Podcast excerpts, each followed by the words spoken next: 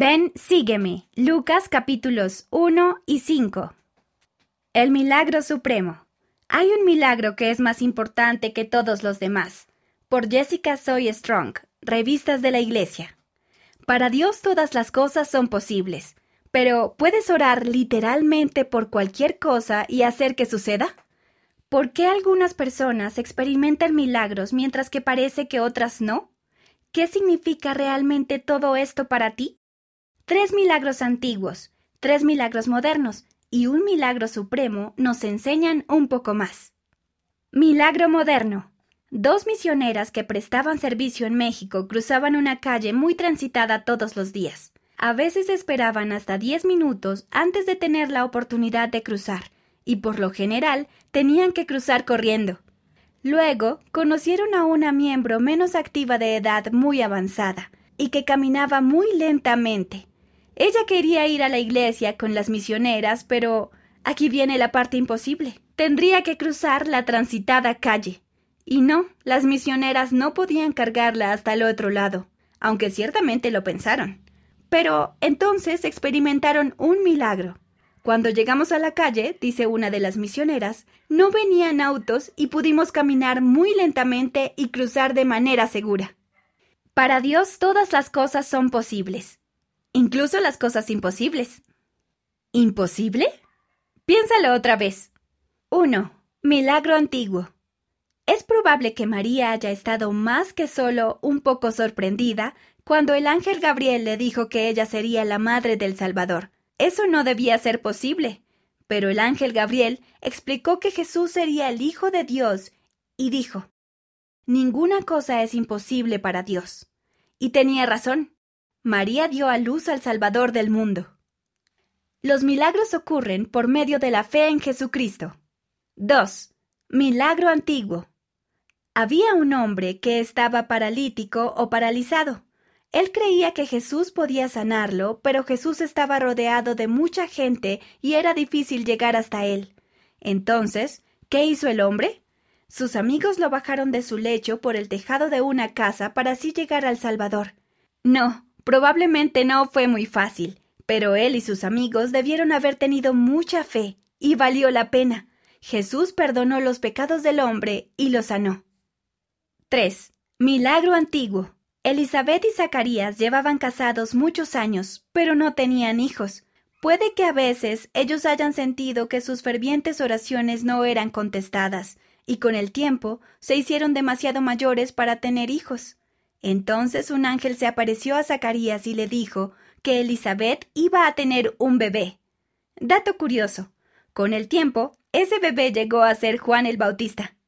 Al final, lo imposible llegó a ser posible, pero Elizabeth y Zacarías tuvieron que esperar mucho, mucho tiempo. Los milagros ocurren de acuerdo con la voluntad de Dios. Milagro moderno. Ella W. estaba jugando con sus amigas en el parque cuando algunas de ellas perdieron el camaleón que tenían de mascota. Puede que esto no suene como gran cosa, pero recuerda que los camaleones cambian de color para mimetizarse con su entorno. Después de buscar por un tiempo, Ella decidió que era hora de orar con fe. Pronto pudieron encontrar el camaleón en un árbol. Una vez que la mascota estuvo en brazos de alguien, hicimos una oración de agradecimiento al Padre Celestial, dice Ella. Lo imposible siempre es posible para Dios, pero debemos tener fe en el Salvador, o al menos un deseo de creer, y actuar de acuerdo con esa fe para que sucedan los milagros. Milagro moderno. Lindsay M. padecía de epilepsia. Todas las mañanas suplicaba a mi Padre Celestial que me quitara las convulsiones, dice Lindsay, pero no desaparecían. Mientras esperaba a ser sanada, recibió bendiciones del sacerdocio, las cuales le brindaron paz y esa paz fue un milagro en sí. Cuando acudamos a nuestro Padre Celestial, sin duda Él estará allí para nosotros, propagando milagros y ofreciendo consuelo, dice. Con el tiempo, a Lindsay se le practicó una cirugía que la ayudó con las convulsiones. Dios puede hacer todas las cosas. Puede que tengas una gran fe, pero los milagros ocurren de acuerdo con el tiempo y la voluntad del Padre Celestial y a su manera. Busca otros milagros a lo largo del camino, como la paz y la fortaleza para perseverar. El milagro supremo. Hemos hablado mucho acerca de milagros, pero hay un milagro que es más grande y más importante que todos los demás. Ese milagro ocurrió cuando el Hijo de Dios vino a la tierra como bebé. Después enseñó y sanó, y luego dio su propia vida.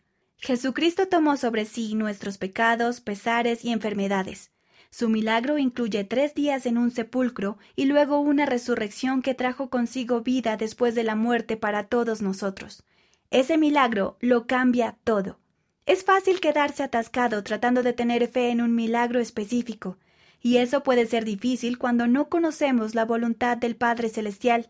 Así que, en lugar de centrar tu fe en un milagro que deseas, céntrala en el milagro de la expiación del Salvador. Ten fe en que nada es imposible para Dios, incluso aquello por lo que estás orando. Pero también ten fe en que su voluntad es superior a la tuya. Si tus oraciones no son contestadas de la manera que esperas, Él te fortalecerá y te ayudará a perseverar. La conclusión suprema. Al centrar tu fe en Jesucristo, entenderás lo que significa que todas las cosas son posibles para Dios. Creerás que el Padre Celestial puede contestar tus oraciones y confiarás en su voluntad y recibirás su paz cuando las cosas no salgan como habías planeado. Así que pon tu fe en Jesucristo. Él es el milagro y todas las cosas son posibles para Él.